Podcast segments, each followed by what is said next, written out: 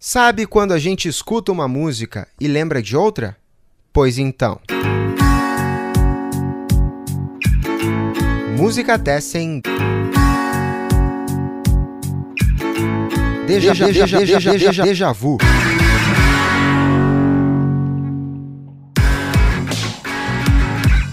Salve, salve, amigas e amigos do Música Tessen. Eu sou Eduardo Osório e está começando mais um Deja Vu, o nosso podcast que traz músicas que lembram outras músicas. Um podcast de curiosidade musical que é sempre bom também, né? Esse podcast é mais curtinho e a música que eu trago hoje é My Sweet Lord do George Harrison. George Harrison, que lançou All Things Must Pass em novembro de 1970, que é a grande obra dele, solo, né? Isso depois do fim dos Beatles, os Beatles terminaram naquele ano e o disco sai em novembro de 1970. O disco foi o destaque editorial do retrospecto de novembro de 1970. Vocês encontram o podcast no Spotify, também no SoundCloud, no YouTube também está disponível. Tem o link na nossa bio no Instagram, vocês conseguem acessar os nossos podcasts por ali. Pois bem, My Sweet Lord é uma música, é a segunda faixa do disco, do All Things Must Pass, foi single, ficou em primeiro lugar tanto nos Estados Unidos quanto na Inglaterra. É, o disco também, né, foi primeiro lugar em, em tudo que é lugar. É, e tem como o disco todo, um encontro aí, um, um, coletivo montado pelo George Harrison para gravar esse álbum, né? O George toca violão, faz slide guitar também e canta. Mas junto dele tá o Eric Clapton, Peter Frampton, também o, o pessoal do Badfinger ali, o Pete Ham, Tom Evans, o Joey Molland, ainda todo, todos eles no violão, né? O, o, Billy Preston no piano, o Gary Wright no piano elétrico, Klaus Vorman no baixo, o Ringo, Ringo Starr toca a bateria, outros tantos participam dessa gravação e do disco.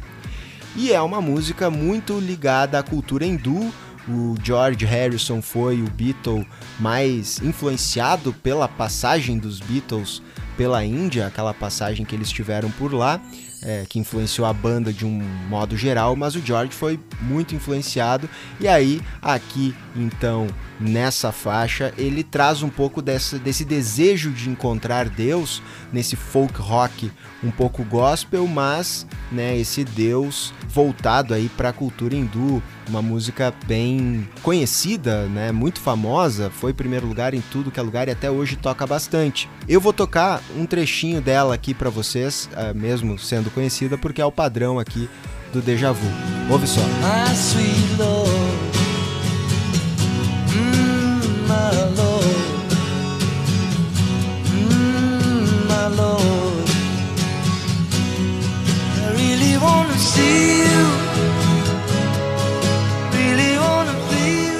Bom, esse então é um trechinho de My Sweet Lord, música do George Harrison, que está no disco All Things Must Pass, de novembro de 1970. Só que, sete anos antes, saiu essa música aqui. He's so fine.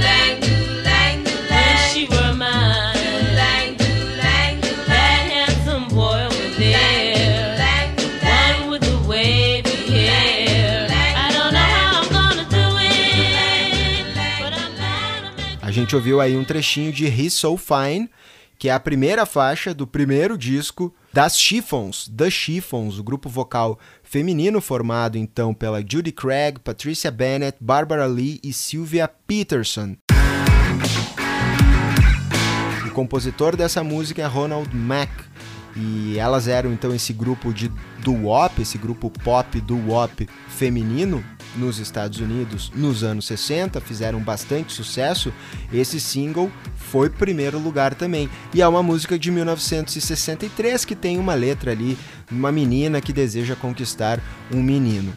Bom, a similaridade dessas músicas, da, dessa música com a música do George Harrison, gerou o processo depois.